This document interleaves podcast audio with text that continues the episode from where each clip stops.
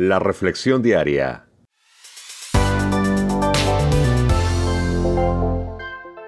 Juan Guillén. La vida de Daniel, fe y liderazgo en acción. Daniel capítulo 7, versos 15 al 28. ¡Wow!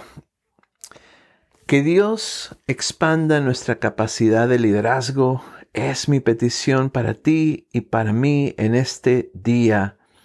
Algo que me encanta de la vida de Daniel es ver cómo Dios usa su vida, la vida de una persona que desde su juventud se comprometió, fue una persona determinada a hacer la voluntad de Dios y, ah, y los frutos que una vida así lleva.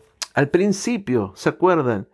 El rey Nabucodonosor no le quiso decir a nadie cuál era su sueño y quería que venga una persona que no fuera un farsante a no solo decirle lo que había soñado, sin él revelárselo a nadie, no solo decírselo, sino también interpretar el sueño. Y no solo interpretar el sueño, sino también que le dé un sabio consejo al rey. Esa persona fue Daniel. Pero ¿qué crees? Ahora lo vemos a Daniel soñando y a otros interpretando, como quien dice, cada uno con su don. Capacidad, la gente acude a ver un don en acción. Eso se espera ver en la vida de un líder. Aunque Nabucodonosor ofrece sacrificio de labios al Dios Altísimo después de ver a Dios en acción y después de ver a hombres de Dios como Daniel, como Sadrach, Mesach y Abednego, sigue pensando demasiado alto de sí mismo. Tenía mucho orgullo este Nabucodonosor. Así que Dios le da una visión más acerca de cómo será humillado. ¿Se acuerdan? De nuevo, Daniel es llamado para interpretar un sueño, ya que todos reconocen que él es el único que tiene la capacidad de explicar tales visiones y no solo eso, sino también de darle un sabio consejo al rey. Cuando un líder opera en el área de su don o de sus dones, la gente va a observar y le va a escuchar. La capacidad es un atributo clave para cada líder. Por eso comencé diciendo que es importantísimo pedirle a Dios que aumente nuestra capacidad. Si tan siquiera saberlo, los seguidores de un líder así se hacen por lo menos cuatro preguntas acerca de cada líder. La primera, cuestionan su conocimiento. ¿Sabe el líder hacia dónde va?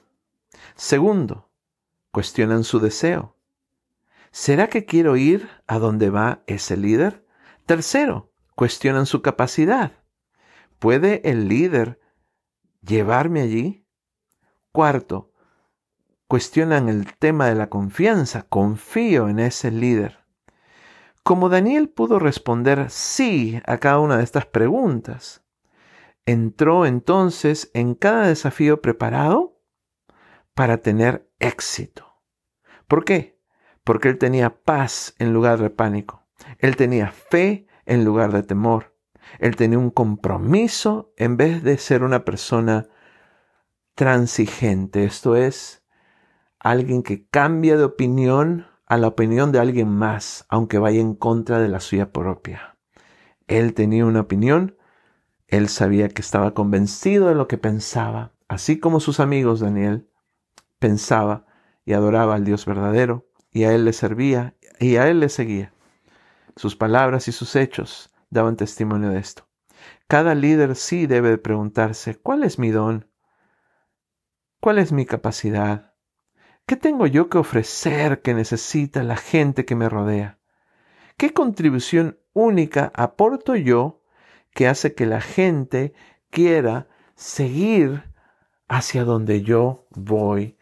Qué palabras, qué gran necesidad tenemos tú y yo de crecer en el área de nuestra capacidad. Oremos. Padre nuestro, en esta hora venimos delante de ti, dándote muchas gracias por tu palabra que nos hace pensar en la importancia de que expandas nuestra capacidad de hacer cosas en tu nombre. Señor, revélanos ese conocimiento que necesitamos.